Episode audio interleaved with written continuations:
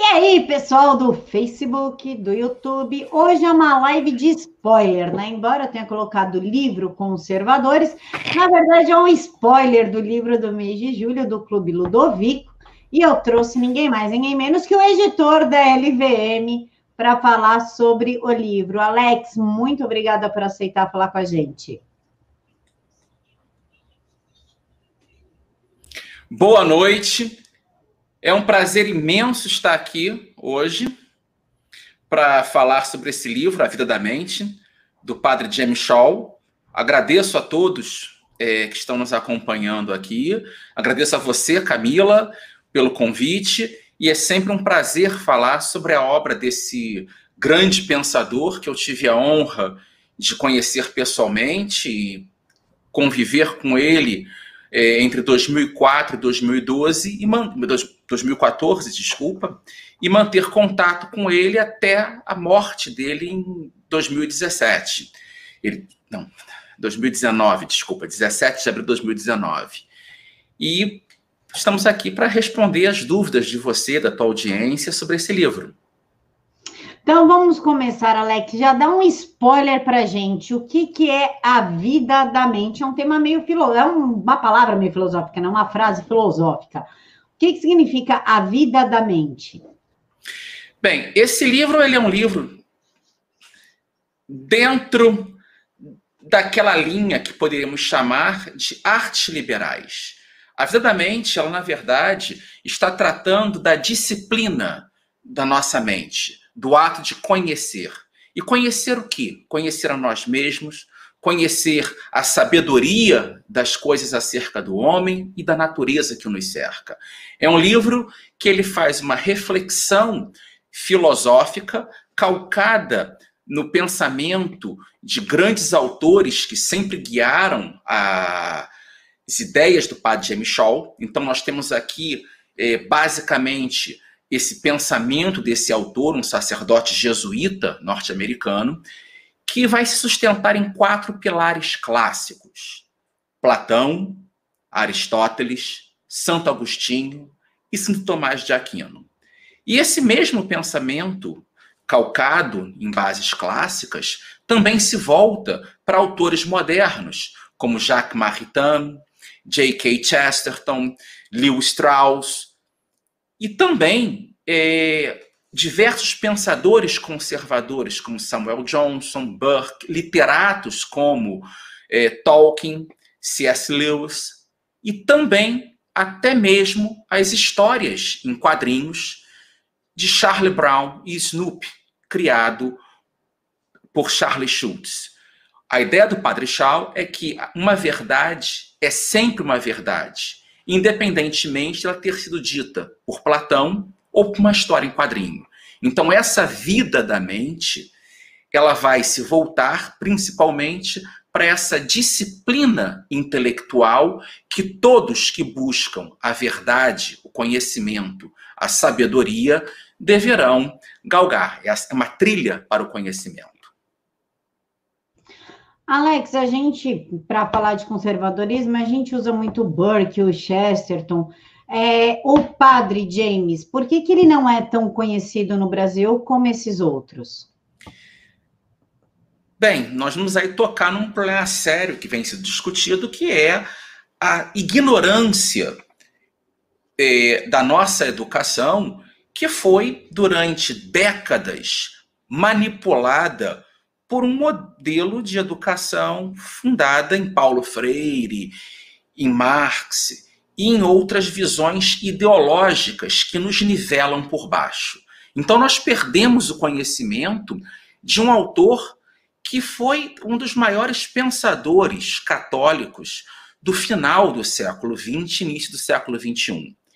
E eu sou suspeito de falar sobre o Padre Shaw, foi um amigo pessoal, foi o meu grande meu último grande mentor. Como eu falei, eu conheci, eu conheci a obra dele em 2003 por intermédio do padre Ian Boyd, presidente do Chesterton Institute da Seton Hall University em New Jersey. Em 2004, no encontro da Philadelphia Society, eu conheci pessoalmente o Padre Scholl, apresentado na época pelo meu orientador de pesquisas nos Estados Unidos, o professor Leonardo Ligio, e mantive contato com ele. Ele era um jesuíta que dava aula de ciência política em Georgetown, em Washington. Todo ano eu ia visitá-lo, fiquei fazendo isso entre 2004 até 2012, quando ele se aposentou da universidade. E depois desse período eu fiquei trocando vários e-mails com ele. O último e-mail que eu troquei com ele foi no dia 12 de abril de 2019. E ele vem a falecer no dia 17 de abril de 2019. O Padre Schauer é uma figura que quem considerou um grande pensador foram, foram nomes como João Paulo II, Bento XVI. Bento XVI considerava o Padre Scholl o Chesterton de nosso tempo. Ele é um autor com uma obra vastíssima, escreveu diversos é, ensaios, vários livros, e ele tocou principalmente nesses temas de educação liberal, é, defesa da política de acordo com os padrões clássicos, principalmente a visão de Platão, Aristóteles, é, Santo Tomás de Aquino, Santo Agostinho, e ele se voltou a críticas da esquerda. Ele, inclusive, escreveu dois livros contra a nefasta teologia da libertação, e ele é, foi um professor com diversas conferências, era muito requisitado, é, dava conferências em vários ambientes conservadores.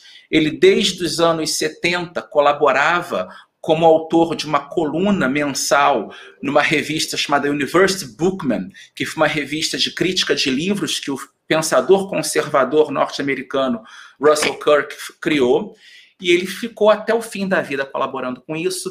Escrevia para Ignatius Press, que é uma editora jesuíta conservadora nos Estados Unidos, e ele também foi escreveu National Review, First Things, então todos os ambientes conservadores americanos ele era muito conhecido. Ele foi professor na Universidade Gregoriana na Itália, em Roma. Foi professor em Georgetown durante mais de 30 anos, em Washington, e ele formou importantes pensadores. A LVM publicou um livro chamado é, A Mentalidade Muçulmana, que critica os erros do islamismo, e esse autor que escreveu, Robert Reilly, é um discípulo do Padre Shaw.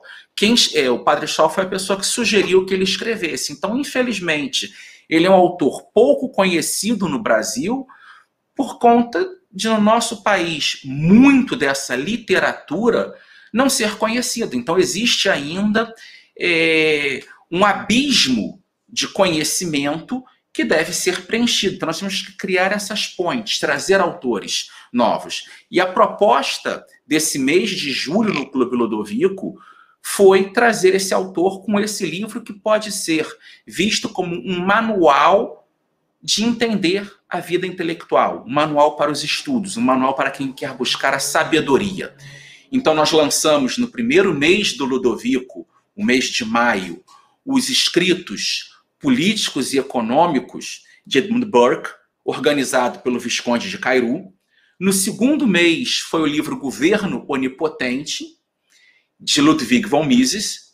E agora, nesse terceiro mês, A Vida da Mente, de Jamie Shaw. Então, é basicamente um livro que, para todos os assinantes do clube e para aquelas pessoas que estão nos ouvindo e não sabem o que é o Ludovico, Ludovico é um clube de assinatura, a pessoa paga uma mensalidade, recebe em casa uma belíssima caixa com um livro em capa dura, edição de luxo, exclusivo, que você só vai encontrar esse livro assinando o Ludovico, ele não, ele não está disponível, essa edição específica, em livrarias, em sites, só pelo Ludovico, e vem uma série de brindes dentro também, e nós temos a cada mês uma curadoria, uma pessoa que é responsável por apresentar esse livro para as pessoas. No primeiro mês, o livro do Burke, eu fui o curador. No segundo mês, o livro do Mises foi o Hélio Beltrão, presidente do Mises Brasil. E nesse terceiro mês foi o professor Marcos Boeira, professor da Universidade Federal do Rio Grande do Sul, uma pessoa que é um grande colaborador do Brasil Paralelo. Quem acompanha o Brasil Paralelo conhece o professor Marcos Poeira, que, na minha opinião, é um dos mais brilhantes intelectuais é, do Brasil atualmente. Marcos Boeira, um amigo é, pessoal meu desde 2002, muito amigo do Thomas Juliano, do Rafael Nogueira e de uma série de outras pessoas. Doutor Ives Gandra Martins trabalhou com ele, então é, é uma pessoa que tem apresentado. Aconselho vocês procurarem o canal Ludovico no YouTube. Temos é, já quatro entrevistas feitas com Marcos Boeira e eu, e sempre um convidado. E a nossa ideia agora é trazer mais material audiovisual, participarmos de mais lives, não só eu como editor do Ludovico, mas também os curadores do mês. A cada mês teremos um curador novo. Semana que vem já vai ser anunciado o curador do mês de agosto e logo após qual será o livro que os assinantes receberão em agosto e vamos seguindo essa sequência de obras. Eu até acho que a Camila pode explicar um pouco que a Camila tem um código especial para quem estiver nos ouvindo receber um desconto de 10% na assinatura do Ludovico. Tenho, mas vamos com. A Natália já está botando ali no aqui no, no chat. A Natália é a minha assessora, coitada, trabalha de graça. É, só para mostrar para o pessoal, esse aqui é a mentalidade muçulmana que o Alex falou, tá? Eu vou deixar para vocês o link, é um livro muito, muito bom. E alguns esquerdinhos meio que surtaram no meu Twitter quando eu postei, me chamam de islamofóbica, a coisa que eu postei a capa do livro, recebi uma série de xingamentos. A primeira, para quem acompanha meu Insta, vê os inboxes do, do Clube do Ludovico que eu faço com todas os brindes que vem. Esse aqui foi o primeiro do Edmund Burke, certo, Alex? Esse Sim. o primeiro. Esse foi do Misses, que fala também sobre o nazismo. Excelente. Bom, Misses é apaixonante, mas o governo é onipotente. E esse que nós estamos conversando hoje, que é A Vida da Mente, que é essa aqui, que é a capa mais linda feita até hoje, com cores perfeitas. É esse daqui, mas aí é só no Clube do Ludovico. Eu já vi aqui o pessoal, onde eu compro, onde eu compro. Assinando o Clube do Ludovico, mas quem quiser desconto, claro, coloca o meu cupom, porque eu sou legal, então no meu cupom tem desconto. Enfim, Alex, eu vou ler aqui a pergunta do Isaías, que eu achei bem interessante a pergunta dele. As artes liberais podem ser implantadas no Brasil como alternativa ao sistema de escolarização compulsória freiriana, doutrinação marxista? Olha, em verdade, é, nós temos um, existe um problema muito sério ao se falar em educação, que sempre quando se fala em educação, se pensa em educação estatal, educação compulsória. As artes liberais, é, elas são, ela, ela, é uma busca, é, o estudo da arte liberal é uma busca é, pelo autoconhecimento. Então, é, buscar o conhecimento pelo prazer de conhecer, sem nenhuma finalidade, ah, não, uma certificação acadêmica. Não, é, você vai estudar esse conhecimento por conta própria. Então, na verdade, é, estamos além dessa educação formal que o Estado nos obriga. Então, não adianta nós trocarmos uma educação compulsória no modelo de Paulo Freire por uma educação compulsória no modelo da educação das artes liberais. E esse é um mito, e é um mito da modernidade, e aí nós devemos voltar um pouco atrás, em termos históricos, o mito da educação universal. Se nós, é, o que eu vou falar aqui, eu não tenho problema em ser acusado de ser um elitista por falar isso, um defensor da aristocracia, sou. A melhor forma de governo, na minha concepção, é o governo aristocrático. Se nós olharmos ao longo da nossa experiência de mais de 10 mil anos de história da civilização, as sociedades que mais tiveram sucesso cultural, o sucesso espiritual, né? criação de é, um patrimônio filosófico, artístico, histórico, jurídico e também em termos materiais, foram sociedades de base aristocrática. Se nós voltarmos à Grécia, vamos voltar ao berço da civilização, as cinco sociedades que o Russell Kirk, no livro dele, As Raízes da Ordem Americana, defende que são as sociedades que criaram a ordem norte-americana. Três delas são iguais para o caso brasileiro. A primeira cidade seria Jerusalém. Jerusalém, que nos traz a ideia do monoteísmo, é, os dez mandamentos, o cristianismo, toda a revelação, a ideia de Israel e a revelação.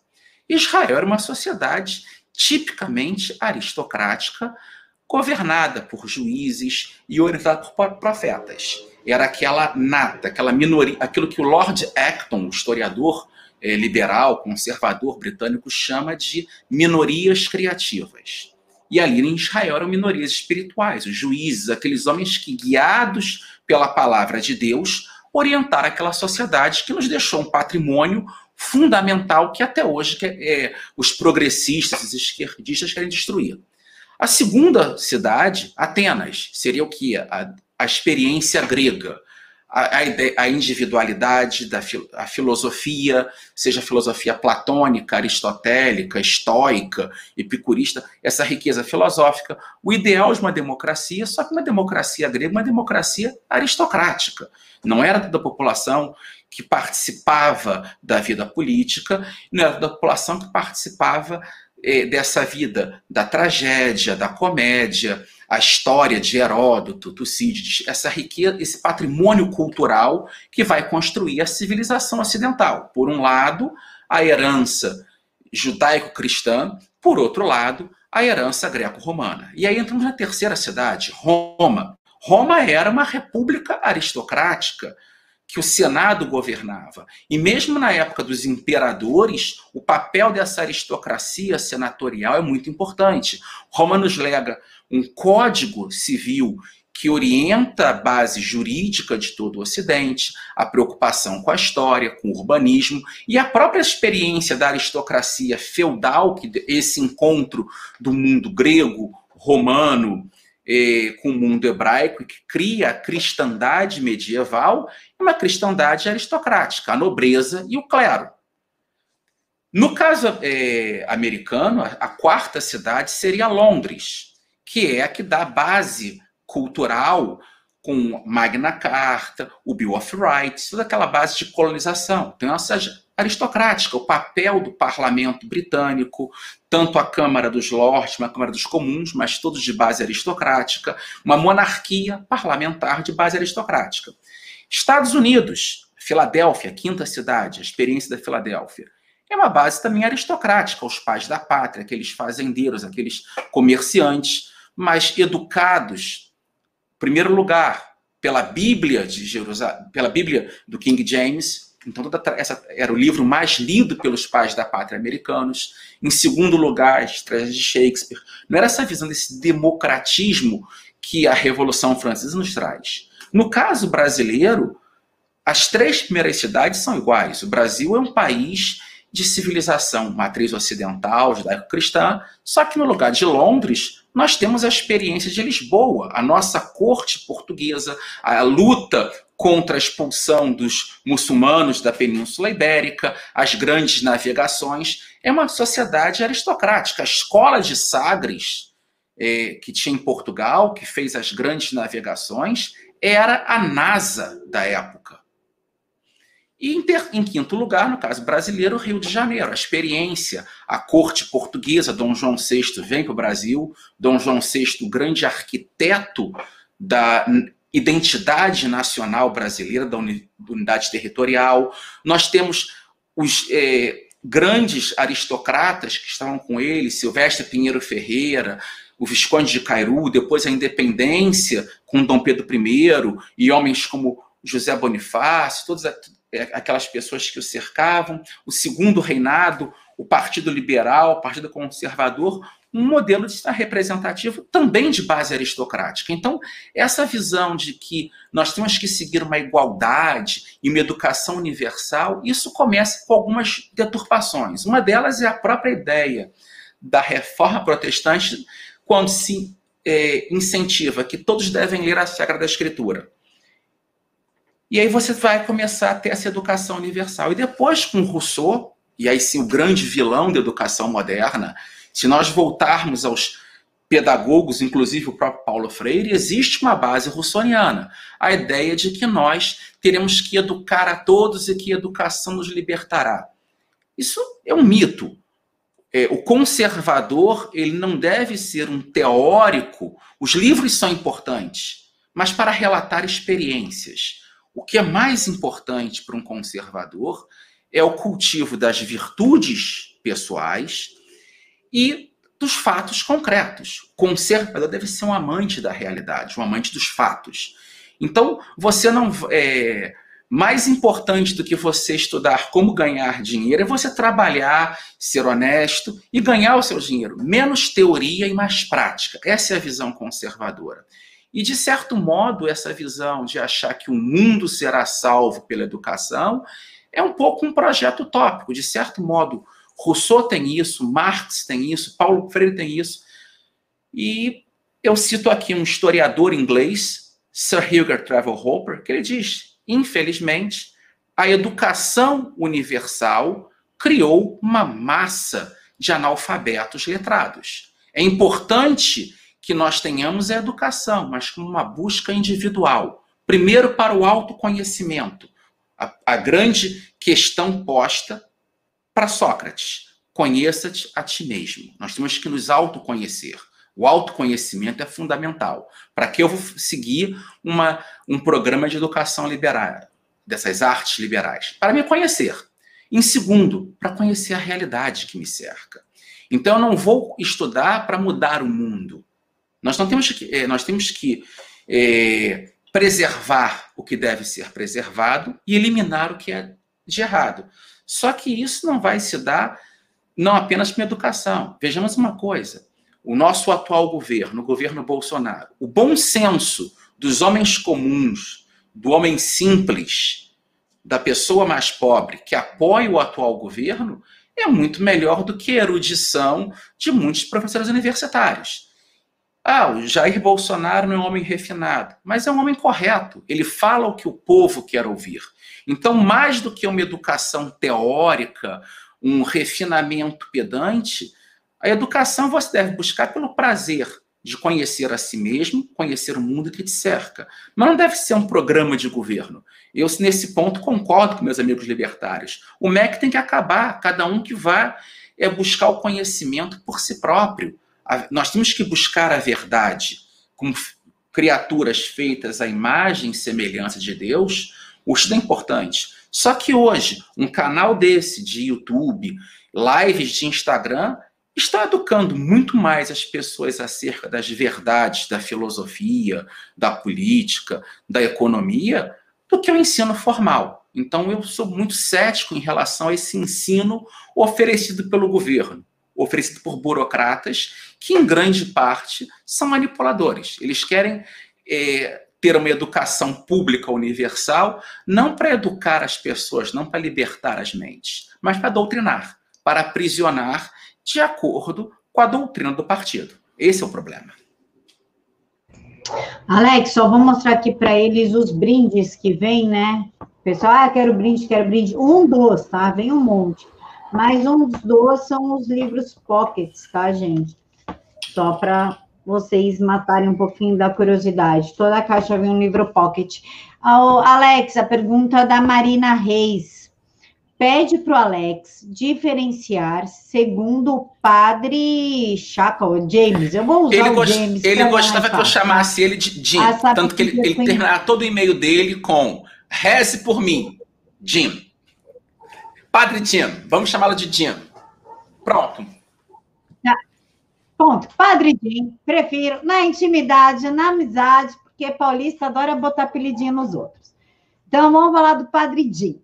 Pede para o Alex diferenciar, segundo o Padre Jim, a sabedoria Bem, do conhecimento. Em primeiro lugar, eu queria aqui fazer um brinde a todos que nos acompanhando. Queria agradecer ao meu amigo, aluno na pós-graduação do MIS, o Leonardo Sati, que me deu de presente produção dele, uma, uma belíssima cerveja Dogma, uma IPA, uma Indian Pale Ale.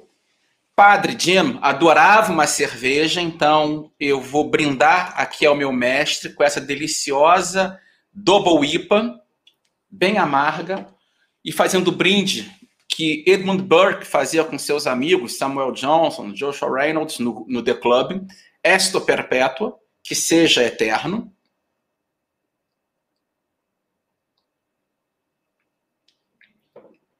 E vamos entrar aqui, acho que no ponto central, essa pergunta Marina, queria mandar um abraço para ela. Marina, uma grande amiga minha, foi minha colega na faculdade de filosofia da UFRJ, nos cursos professor Mário Guerreiro, professor Alberto Oliveira, éramos a resistência anti-esquerda na faculdade. É... Padre Shaw, ele já começa o livro dele lembrando que uma frase do Etienne Gilson, o grande filósofo tomista, um dos maiores comentaristas do pensamento São Tomás de Aquino, quando ele diz que as coisas existem e nós as conhecemos. Então, a visão da sabedoria do Padre Shaw, e ele vai dizer no livro que esse livro dele, ele é chamado de, ele queria chamar o livro originalmente de O Esplendor da Descoberta, mas ele por fim resolveu chamar de A Vida da Mente. Ele escreveu esse livro é, com o objetivo de nós conhecermos o que é a realidade. Ele diz: essa vida da mente, ela vai estar calcada em o que é a verdade, o que é o erro, o que é razoável, o que é mentira. Nós temos que responder essas perguntas. Esse livro, ele está voltado, acima de tudo, a nós voltarmos para essa vida interior, a vida dos seres com inteligência, a necessidade de pensar, de exercitar ativamente a nossa inteligência a respeito daquilo que é. E é interessante isso, porque aqui eu volto ao Velho Testamento. E é importante também é, é, essa sabedoria das Escrituras, quando, ao perguntar, ao se perguntar o nome de Deus, ele diz que ele é Yahvé, ele é aquele que é. E se nós, seres humanos, somos criados à imagem desse Deus, que é aquele que é, nós também somos. Então, essa vida da mente é a vida de nós nos conhecermos e conhecermos o que é. Não só o que nós somos, mas esse mundo ao nosso redor é. Então a sabedoria, em essência, ela vai estar nessa leveza da existência, da busca por um autoconhecimento. Seremos sábios na medida em que nossas mentes vão procurar a realidade até mesmo na menor das coisas. E aí diz o Padre Shaw, aqui na página 18, de a condição de nosso ser humano, portanto, é o risco de não conhecer algo que é digno de ser conhecido. Então, o objetivo principal dessa sabedoria, desse ensinamento do Padre Shaw dessa busca, desse, dessa trajetória em busca das verdades acerca do que somos e do mundo que nos cerca, é que para que nós não deixemos de conhecer aquilo que deve ser conhecido. E aqui eu mando um beijo para outra amiga que está aqui acompanhando, a Lígia Alcântara, uma conversa que nós tivemos, uma não, várias conversas sobre essa importância do autoconhecimento. E eu agradeço muito a você, porque mesmo estando estudando eu, Padre Shaw, desde 2004, 2003, estou há 17 anos percorrendo os livros do Padre Shaw, eu tive que aprender com você, Lígia, algumas percepções que você teve desse livro que eu não tive. Então, de novo, muitas vezes, até um professor com anos de sala de aula ele vai aprender com os alunos, com os amigos, e por isso a importância desse diálogo intelectual. Outro ponto importante: o Padre Scholl entende a noção da sabedoria na base aristotélica da amizade, a filia. O amor ao conhecimento, o amor à sabedoria, ele também só vai ser pleno nesse diálogo de almas, de pessoas que buscam a verdade, que buscam o bem, que buscam o belo. E isso é fundamental. E o Shaw ele parte desde as coisas mais simples, seja uma historinha do Charlie Brown, seja uma, é, uma observação do cotidiano, um romance, até as discussões mais profundas da filosofia de Platão, de Aristóteles, de Santo Agostinho, Santo Tomás de Aquino. É o encantamento pela realidade, é o encantamento pela verdade, é a redescoberta do prazer, das alegrias de pensar. Então, essa é a essência desse livro, que em diversos capítulos vai nos traçar um percurso daquilo que nós não podemos deixar de conhecer. Alex, é, não tem nada a ver com o livro, mas eu vou fazer porque também queria saber, porque eu não conheço o livro O Povo contra a Democracia. Eu conheço Porque as Democracias Morrem, que é um livro de cunho esquerdista. E a Maria, não, é o Marcelo que está perguntando: você tem um conhecimento do livro O Povo contra a Democracia? Não conheço esse livro, vou procurar, até porque a cadeira da qual eu sou professor na pós-graduação do Mises, a pós-graduação Escola Austríaca, é a cadeira de Filosofia Política. Eu ministro um curso em quatro aulas. A primeira aula eu faço uma discussão sobre as diferenças entre filosofia política e ciência política e discuto os 12 principais conceitos da política. Na minha segunda aula, eu faço um percurso da política, desde Platão até Maquiavel.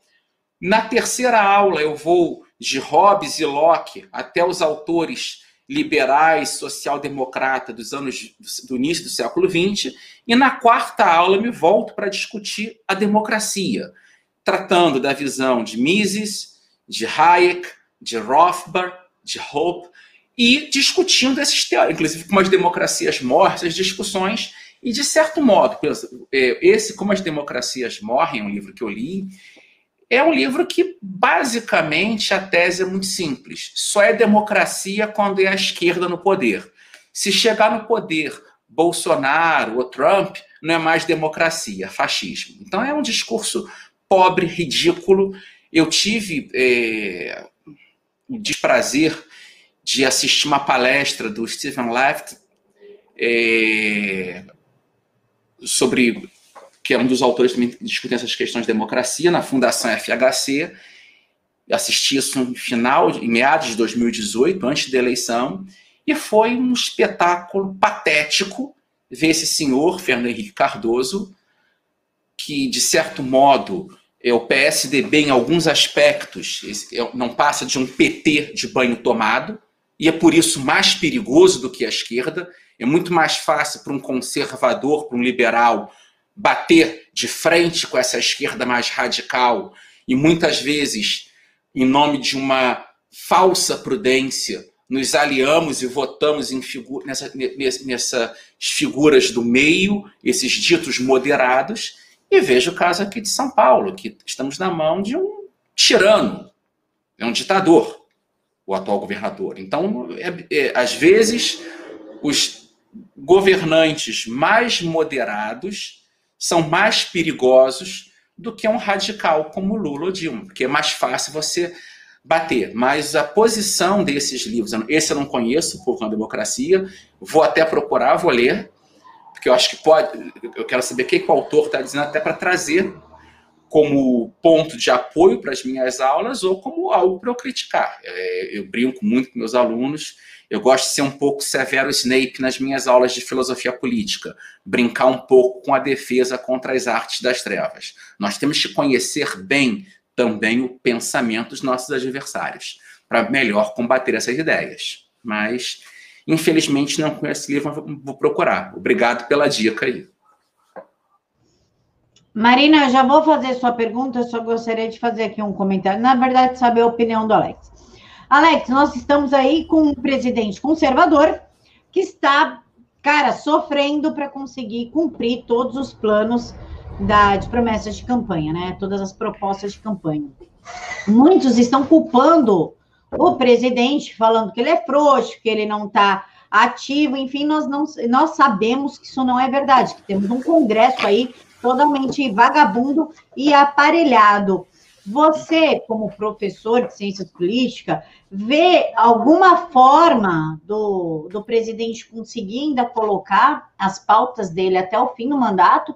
Ou precisa realmente de uma reeleição para que a gente realmente consiga ter pelo menos uma pequena base de uma estrutura conservadora, uma sementinha ali para conseguir florescer?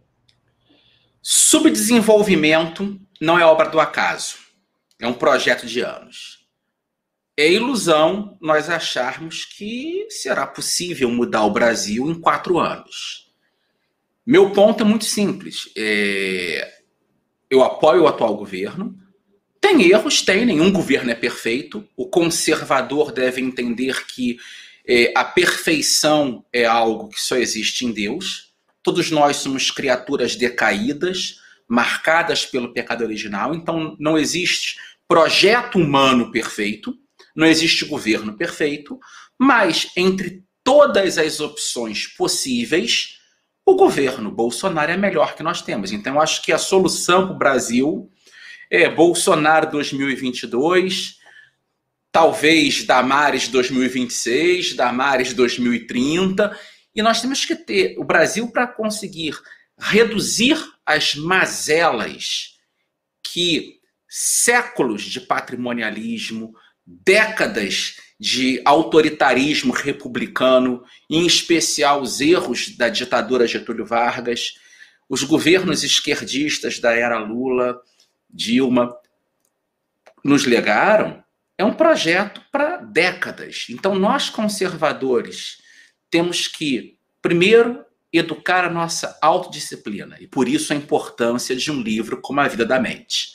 Nós temos que conhecer a nós mesmos, nós temos que conhecer a realidade que nos cerca, e nessa realidade, é o que o Shaw diz, nós temos que conhecer o que é verdadeiro, mas também o que é falso. Nós temos que conhecer a mentira. Nós temos que conhecer esse embuste do esquerdismo, esse embuste da social-democracia, do socialismo, dos erros que estão aí. E nós vamos ter que ter, ao mesmo tempo, uma vigilância e ter a noção de que não basta em 2022 reeleger Jair Bolsonaro, que do jeito que estão as coisas, eu, eu até me arriscaria a dizer que há a possibilidade dele ser reeleito no primeiro turno. A população geral, o homem comum, o homem simples, o homem que foi até menos doutrinado pelas escolas, ele consegue conhecer melhor a, é, a realidade que o cerca e ele se torna até menos vítima desse projeto de doutrinação que as escolas dão. Então, é, é, são os extremos. Às vezes, o homem mais simples, com menos educação formal, tem uma sabedoria maior do que um professor universitário. Isso é, de novo, conhecer a realidade. Educação formal não, não cria sabedoria. E é uma coisa que o Shaw fala: muitas vezes a sabedoria advém do sofrimento. O homem mais simples, que está na periferia, no interior, ele tem a vida muito mais sofrida. Então ele aprende muito mais do que o filhinho de papai que passou a vida inteira criada a leite de pera numa universidade é pública. Eu brinco, citando aqui duas personagens de Monteiro Lobato, sempre cito isso, que nós precisamos de menos viscões de sabugosa, menos aquele sabugo de milho que tem muito conhecimento e pouca sabedoria, e mais tio Barnabé, aquele preto velho que não tem uma educação formal, mas tem uma sabedoria adquirida pela prática, pela vida. O conservador deve ser prático.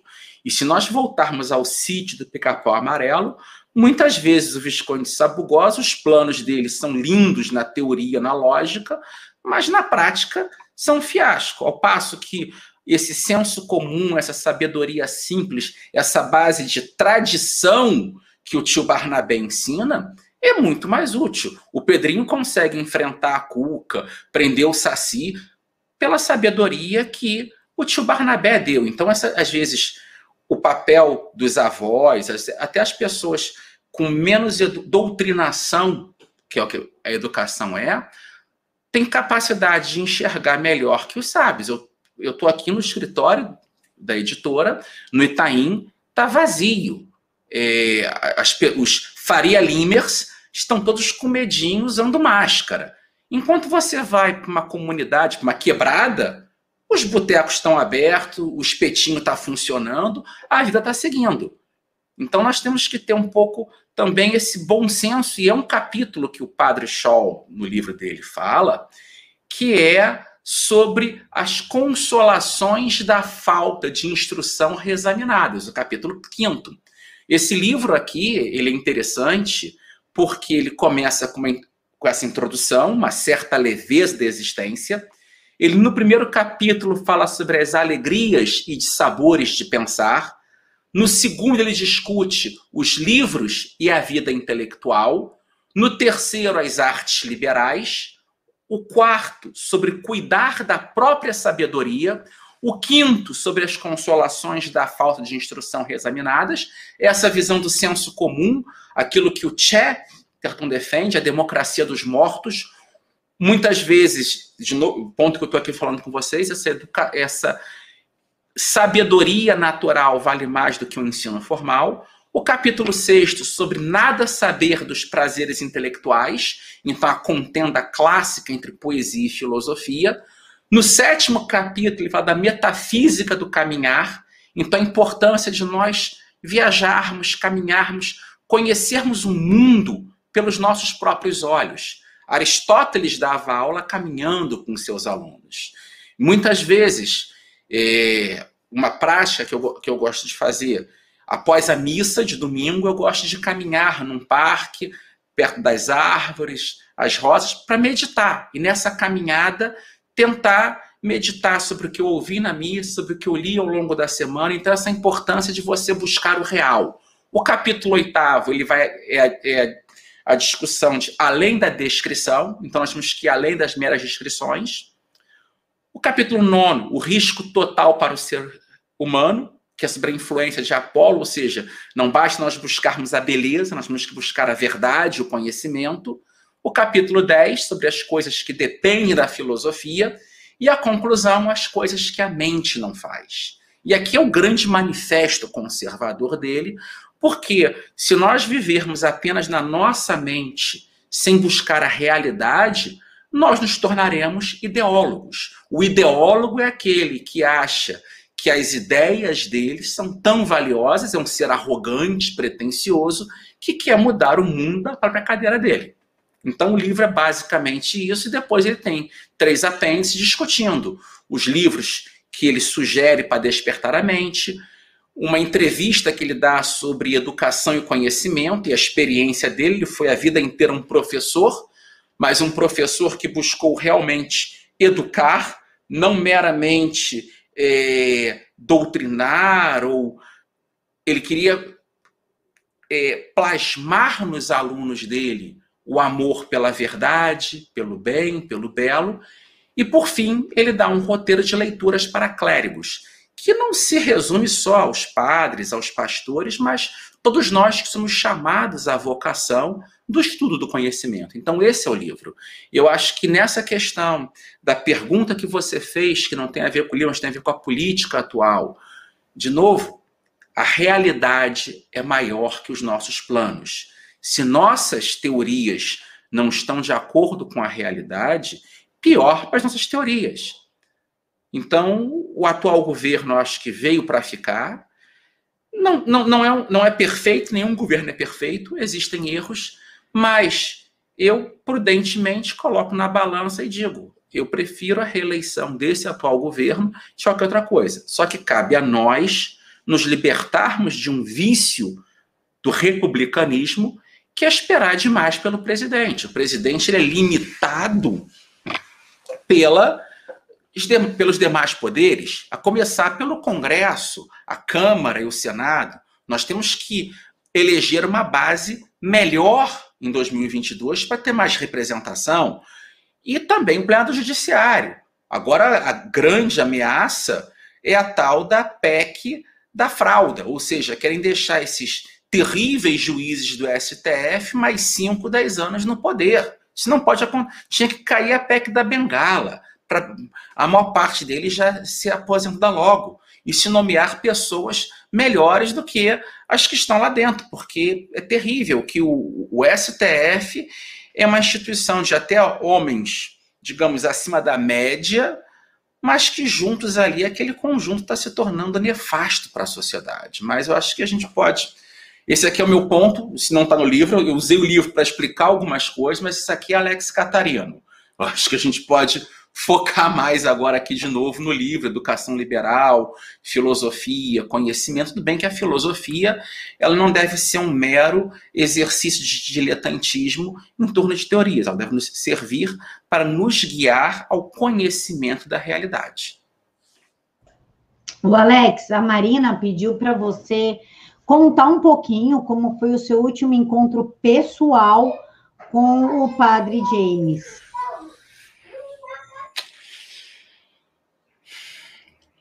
O último foi normal, ele estava bem, foi uma visita, foi, é, foi em 2012, pouco antes dele se aposentar. Fui visitá-lo na universidade, como sempre, ele sempre, é, de costume, ele marcava esses encontros após a hora da, da, da oração dele do terço. Ele quase sempre na porta da universidade, ficava na porta da casa do Jesus me esperando, recebia. Fui para encontrá-lo e, como sempre, então, a cerveja, sempre as IPAs, as mais amargas, a gente, nos conversando, passando pela instituição.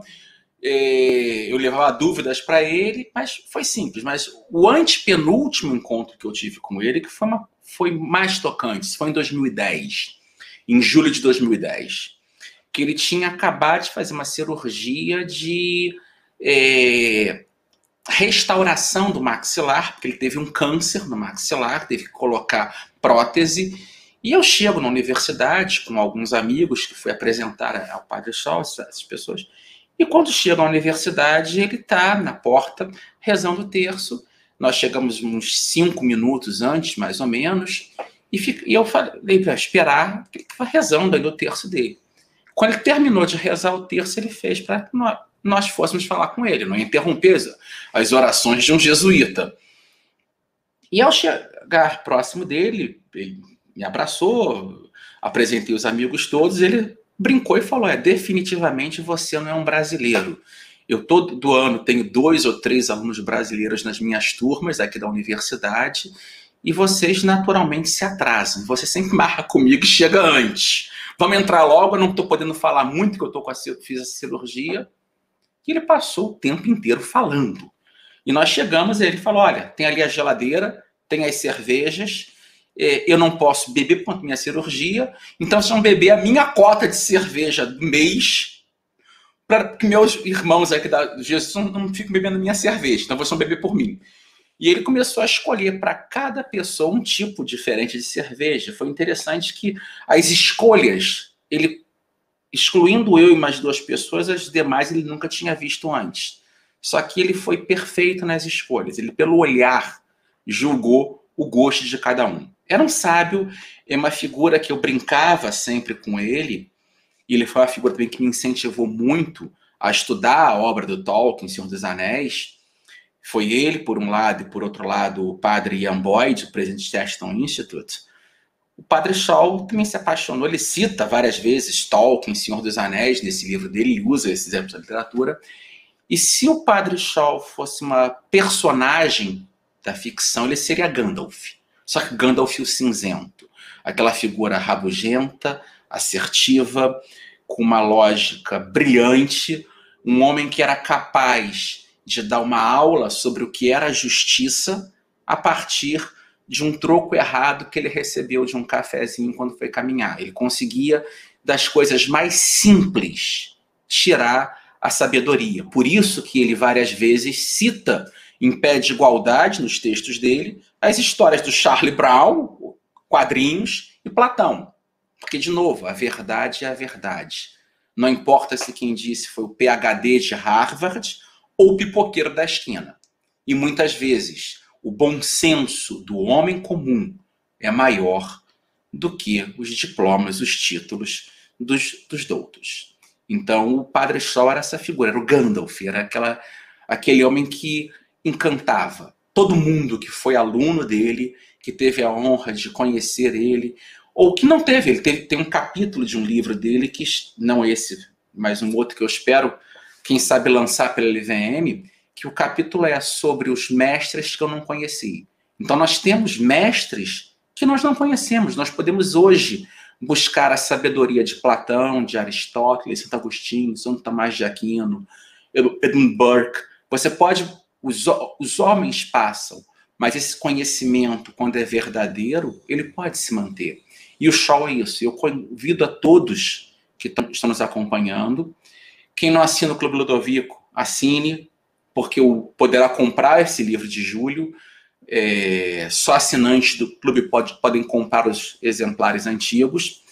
E é uma pessoa que é para conhecer. E, como diz o cristianismo, existe uma comunhão dos santos.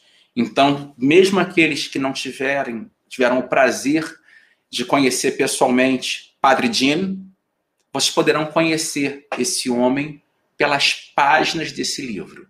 Foi um dos livros mais difíceis para editar, eu confesso Muitas vezes eu tenho esse jeito um pouco mais objetivo, mais frio, essa coisa de tentar ser um pouco Dr. Spock, mas em alguns momentos eu me vi com lágrimas no canto dos olhos ao estar tá editando esse livro, porque eu lembrava de momentos que eu passei com esse meu último grande mestre, foi o último grande professor que eu tive na minha vida. E foi uma pessoa que, até cinco dias antes de morrer, estava me escrevendo, me dando conselhos. Era uma pessoa que eu procurava. Eu lembro o nosso segundo encontro, ainda em 2004, que ele me perguntou: Você já leu Samuel Johnson? E eu disse: Não. E isso é uma coisa importante. Nunca queira parecer saber mais do que você sabe. Se você não sabe uma coisa, diz: Eu não sei. Eu não tenho vergonha de falar para os meus alunos da pós-graduação, diante, mas eu não sei vou procurar saber, vou procurar uma resposta. Eu acho que essa é, esse autoconhecimento de reconhecer os nossos próprios limites é fundamental. Se você não reconhece a tua ignorância, você nunca vai conseguir buscar o conhecimento. E eu cheguei para Shaw e disse: Não, nunca li. Ele me perguntou a segunda vez: Você já leu Samuel Johnson?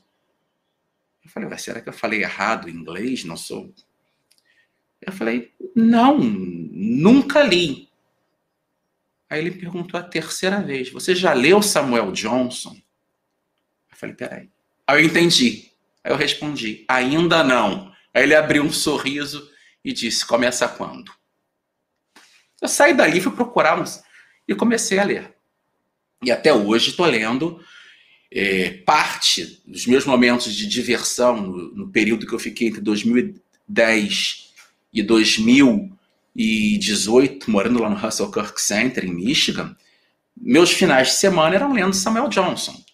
É, infelizmente, eu voltei para o Brasil, dos 56 volumes das vidas dos poetas, só consegui ler até agora oito volumes, mas li outras coisas, e é importante nós buscarmos novos autores, novos nomes. É importante ler os autores consagrados, ler Burke, ler Kirk, ler Scruton, ler Mises, mas temos que buscar essa sabedoria em coisas novas. E o Shaw ele traz muito isso. Então é um autor, uma leitura agradabilíssima.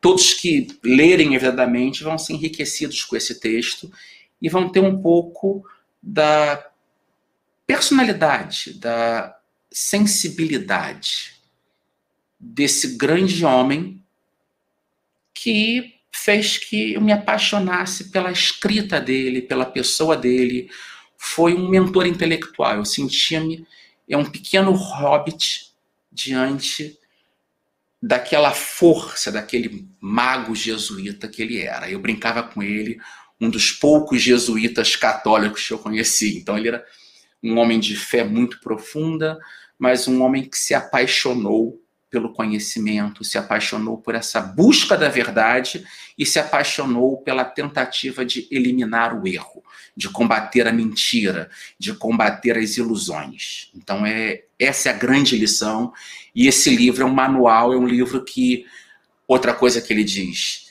se você leu uma única vez um grande livro, você não leu esse grande livro. Os grandes livros são para serem relidos com frequência. Então, as grandes obras que me apaixonei, é, um Don Quixote de Cervantes, um, as tragédias de Shakespeare, esses, as grandes obras, você tem que vez ou outra voltar a elas. É importante que você retorne à leitura.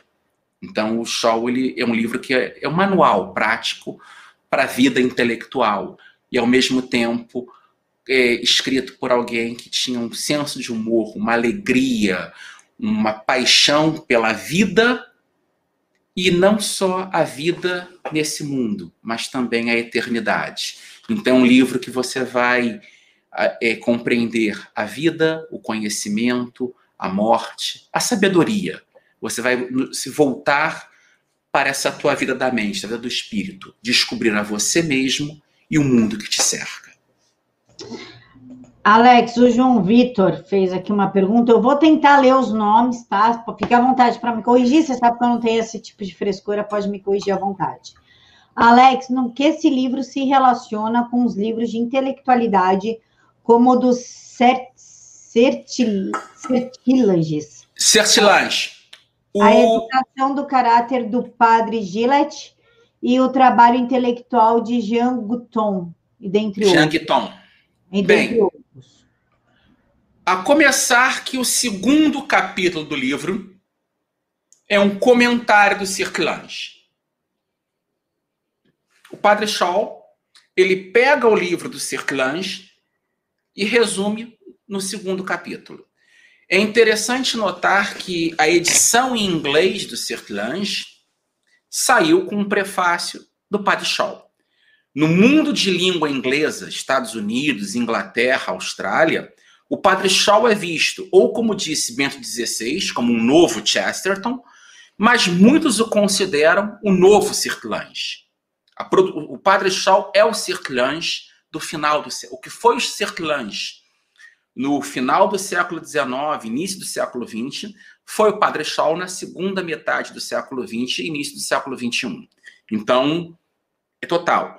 Jean Guiton, é muito citado, até porque o Guiton tem uma vasta correspondência com Maritain. O Padre Shaw, Jim, era um grande leitor de Maritain, um grande leitor de Chester, ele dialogava. Então, é, o Shaw está na mesma tradição desses livros que você é, citou, João Vitor. Então, acho que você lê o Shaw, você vai ter essa mesma visão desses autores, só que a vantagem do Shaw, pelo senso de alegria ou senso de humor, ele conseguiu facilitar a leitura desses textos mais difíceis. Eu adoro Circlange, é um livro que está na minha cabeceira. De novo, é aquele livro que eu recomendo que todo mundo, apenas uma, ao menos uma vez para dois anos, volte a ele. São livros que você tem que ler e reler o tempo todo. E o Shaw ele te dá essa visão mais simples e ele tem esse senso de humor, ele conseguir te explicar algumas das verdades acerca do teu eu e do mundo que te cerca por intermédio de uma piada. Eu, tem uma coluna dele, do Padre Shaw, que é muito interessante, sobre o que é a lei natural. E ele vai explicar a lei natural por intermédio de um cartão de aniversário que ele ganhou de um amigo. E as, os amigos dele sabiam que ele adorava piadas, cartoons, charges. E a piada, esse, esse cartão de, de, aniversário que ele ganhou, são dois ingleses vestidos com aquela roupa típica de explorador, o chapéu, dentro de um caldeirão. E ao lado uma mesinha que ia servir o jantar. E um inglês do balãozinho diz para o outro: realmente esses canibais são incivilizados vão nos servir com chablis, que é um vinho branco. E ele começa a discutir que se você for comer a alta aristocracia inglesa, carne. Seria melhor você se comer com um Bordeaux, um vinho tinto mais forte. E ele começa a explicar qual seria o vinho adequado para o canibal comer ser humano. Aí ele diz, não querendo perder o senso de seriedade desse artigo, o que eu quero dizer aqui é que a lei natural tem a ver com aquilo que combina. Por exemplo, ovos com bacon. Então ele começa a discutir as combinações. Então a lei natural é acerca do que é certo, que combina, o que está de acordo com a natureza da pessoa e das coisas. Você não vai. É, não combina você pegar, por exemplo, é, eu, vou, eu vou pegar uma, um BMW maravilhoso para bater pega com o carro numa estrada esburacada. Não? Então são coisas que são inapropriadas. Então, esse ponto, então, essa simplicidade do Padre Shaw, por uma piada, uma brincadeira, ele explicar um assunto muito complexo e dessa piada de dizer o que é natural combina a partir de um cartoon dos canibais que vão servir é, a aristocracia inglesa com o vinho errado, ele vai descrevendo para chegar em Aristóteles, em Santo Tomás de Aquino, nos dias de hoje. Então, acho que essa, esse brilhantismo dele, e uma coisa, ele considerava o maior pedagogo, o maior educador da época dele, esse final do século XX, início do século XXI, João Paulo II, que foi um grande educador, não só como papa, mas como filósofo, como testemunho. E o que o Shaw vai discutir muito nisso é que não basta você ter uma vida intelectual na teoria, você tem que ter uma vida intelectual na prática. E aqui eu lembro um grande mestre meu, uma pessoa que guiou a minha vida entre 2003 e 2007, que foi um monge beneditino, Dom Estevão Tavares Bittencourt. E Dom Estevão dizia: se você não vive de acordo com aquilo que você acredita, você vai passar a acreditar no modo como você vive. Então é a coerência do intelectual essa busca pela verdade, pelo bem, pelo belo, ele não deve ser um mero exercício pedante de maratona de quantos livros eu li, o que eu estou lendo. Essas ideias têm que tocar na tua carne. Porque a obra a Vida do Espírito, e aí eu lembro aqui do Chesterton, que o Padre Shaw sempre cita, é, o cristão, o conservador, não deve buscar só o espírito, deve buscar a carne também. O Lúcifer, aquele anjo decaído, era espírito puro. Cristo era Deus e homem. Era espírito e carne. Então nós não podemos também negar o mundo material. E na nossa vida, no nosso dia a dia, nós temos que ser o quê? Sal da terra, testemunho. Então, as palavras convencem, mas os testemunhos arrastam. Então, essa vida intelectual, essa proposta que o Padre Scholl faz de conhecer a si mesmo e conhecer a realidade, não é um diletantismo, é um manual de vida prática, que essa sabedoria permeie a nossa vida nos pequenos atos. Alex, o Isaías, a gente já, tá, já bateu uma hora de live, né? Então, é a última pergunta que eu vou fazer. O Instagram do Alex está aqui na caixa de informações, YouTube embaixo, Facebook em cima. Para quem tiver mais dúvidas, é só ir na última postagem dele e deixar lá que ele sempre responde. O Isaías está perguntando o seguinte: qual a vantagem de ler o mesmo livro? Na leitura, menos é mais? Se é quem eu estou pensando que escreveu, é o querido Isaías Lobão de Tocantins, que acompanha minhas lives todas. Um abraço. Ele mesmo. Grande é, historiador, estudioso de filosofia, de teologia, uma pessoa que vale a pena vocês seguirem também o Isaías, uma pessoa que tem muito a ensinar. Isaías, você é um pouco isso que eu falei aqui, é uma pessoa que é, a tua busca pelo saber, pelo conhecimento, também se transmite na tua vida. Você, como pai, marido, professor, você é um exemplo também. E é muito bom ter você aqui acompanhando a gente. Você tem, tem que ser mais conhecido. Aconselho vocês até a seguirem o Isaías Lobão também. Isaías, o padre Sertlange, no livro dele, ele diz um conselho que ele dá: leia pouco. Porque não adianta você é, ler. É como gastronomia. É como essa cerveja aqui. É uma cerveja cara. Eu não vou beber isso todo dia, mas eu prefiro beber uma taça de uma boa cerveja e apreciar o paladar dela nos mínimos detalhes do que é, eu beber 500 latinhas de uma porcaria para ficar bêbado. Eu vou me inebriar, só que não vai, eu não vou ter uma experiência. É o problema, a questão do cristianismo. Por que a monogamia no cristianismo? É muito fácil para um homem ter a cada dia uma mulher diferente. Hoje, no, com o mundo do feminismo, as empoderadas, é mais fácil ainda. Só que o grande desafio do homem hoje não é conquistar uma mulher diferente a cada dia. É conquistar a mesma mulher todos os dias. É construir essa teologia do corpo que João Paulo II falava, esse amor. E com os livros é a mesma coisa. O que adianta eu ficar brincando de ser um alterofilista intelectual? Eu li 500 livros. Quantos livros você leu por ano? É melhor você ler um livro bem lido e que aquela mensagem permeie é a meditação. Quantos livros? Às vezes eu me pego, eu leio o livro, aí eu leio um parágrafo, aí eu paro, ou às vezes uma frase só. E você reflete sobre aquilo e faz conexões com outras leituras. Isso é a vida intelectual, é o ato de meditar sobre a leitura.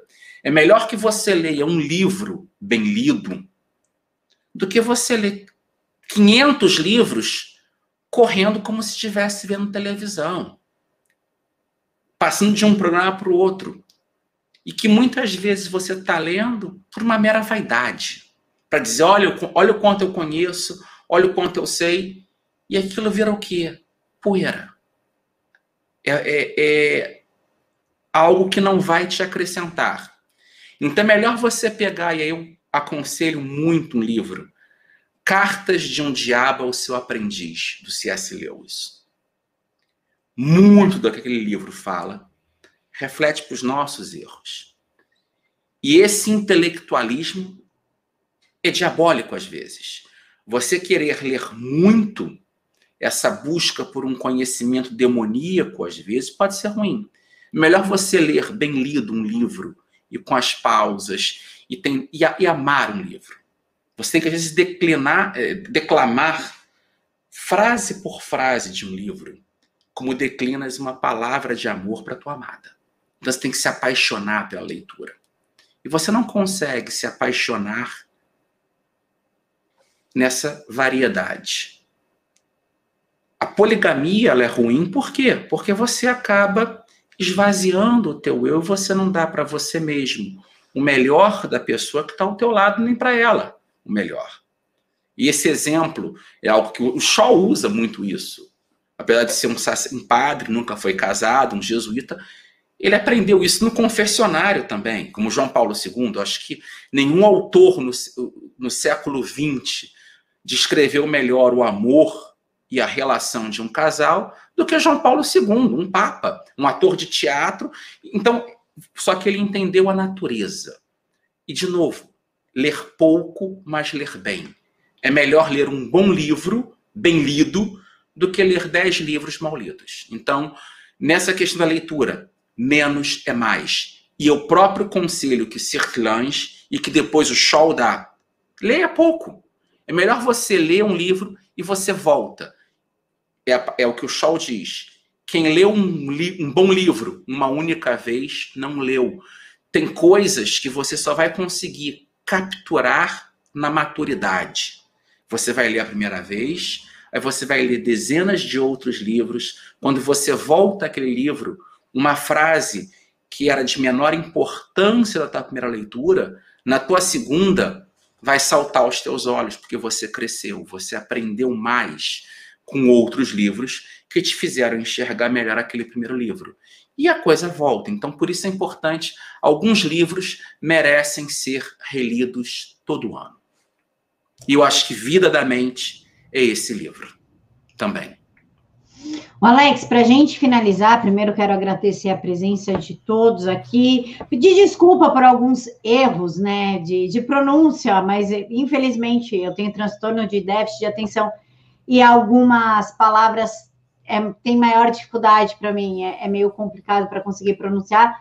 Peço desculpa a vocês, desculpa ao Alex e pedir para ele, por favor, fazer as considerações finais.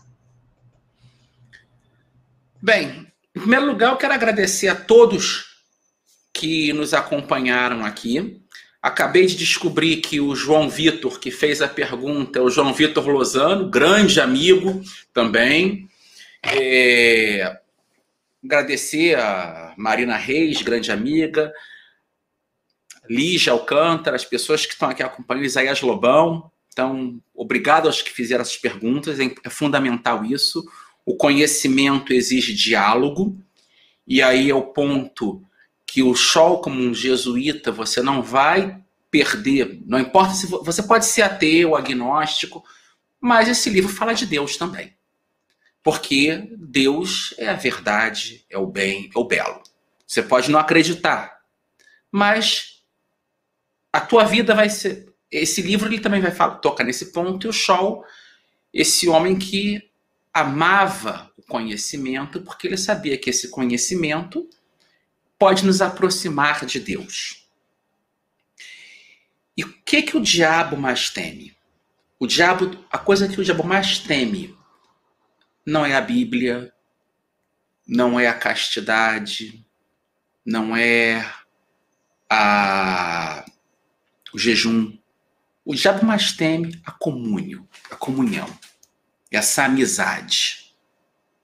Por isso que a destruição das igrejas, nessa pandemia monstruosa, a maior desgraça que aconteceu foi o fechamento das igrejas. Eu participei de uma live, ajudei a organizar com a ministra Damares, e ela corretamente disse: muitas vezes no interior do Brasil, quando uma mulher é agredida por um marido ou uma mãe agrede um filho, o primeiro lugar que a pessoa vai buscar amparo é a delegacia, que às vezes é Imagina, é muito fácil, Rio, São Paulo, vida urbana, você ir uma delegacia buscar apoio. Nesses locais, você não tem o poder público, você tem as igrejas. Então, quando você fecha as igrejas, você fecha o primeiro lugar de amparo das pessoas. E por que Cristo criou a igreja? Para que nós possamos depender um dos outros nessa comunhão, nessa amizade espiritual. Mas não só na religião, se você não é religioso, não é em Deus, a amizade intelectual. Por isso a importância dos grupos de estudo, dos grupos de Instagram, Telegram, desses canais, e também do encontro pessoal muito da minha formação intelectual se deu em grupos de debate, que o Dr. Og Leme, meu primeiro grande mentor, organizou, professor Antônio Paim, professor Bertan Borges Macedo. Eu, me, eu agradeço muito pela vida intelectual que eu tive. Eu tive o prazer de, de ter grandes mestres e pessoas que pegaram um jovem pertinente, muito orgulhoso em alguns momentos, e que guiaram e o meu último grande mestre, Jim, Padre Jim. E que me ensinou muita coisa. E até hoje me ensina. Porque cada vez que eu revisito um livro dele, eu reencontro uma sabedoria que às vezes, por estar afoito, eu perdi. Então eu agradeço a vocês, agradeço a Camila pelo convite. E a busca pelo conhecimento, pela filosofia, busca pela sabedoria. E essa sabedoria precisa ser compartilhada. Então, ensine aquilo que você aprendeu. Passe adiante. Eu acho que é algo fundamental. Nós temos que levar esse conhecimento adiante, nós temos que levar esse amor pela verdade, pelo bem e pelo belo outras pessoas. E eu considero esse livro, A Vida da Mente, Padre James Shaw, uma porta para um mundo muito maior. Então, todos que lerem esse livro uma, duas, três vezes e lerem os livros que ele aconselha a leitura e voltar a ele, vocês vão ganhar muito como seres humanos. E o conservador, acima de tudo, ele deve buscar ser um ser humano melhor. É muito fácil nós competirmos com o outro. A grande competição é a cada dia. Eu hoje tenho que ser melhor do que eu fui ontem. Amanhã eu tenho que ser melhor do que eu fui hoje.